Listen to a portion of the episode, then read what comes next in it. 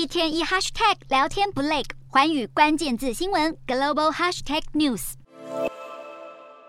社群媒体平台推特的董事会十三日针对富豪马斯克四百四十亿美元的收购案进行表决。初步统计显示，多数股东都支持出售推特。不过，马斯克放弃收购的心意已决，指控平台的假账号太多。推特则向法院提出告诉，试图强迫马斯克贯彻执行这项收购案。和马斯克陷入法律诉讼战之际，推特还遭到吹哨者爆料。中国大量购买推特的宣传广告，成为美国以外地区最大的广告客户。公司甚至收到 FBI 通知，指出内部至少出现一名中国特工，让许多员工担心用户数据被中国政府窃取，显示推特的治安维护漏洞百出。而吹哨者当面提出质疑时，却遭到公司高层忽略。推特和马斯克的收购案已经闹得沸沸扬扬，揭露了平台假账号泛滥的问题。现在又被指控遭到中国间谍入侵，让推特深陷平台安全性不足的疑虑。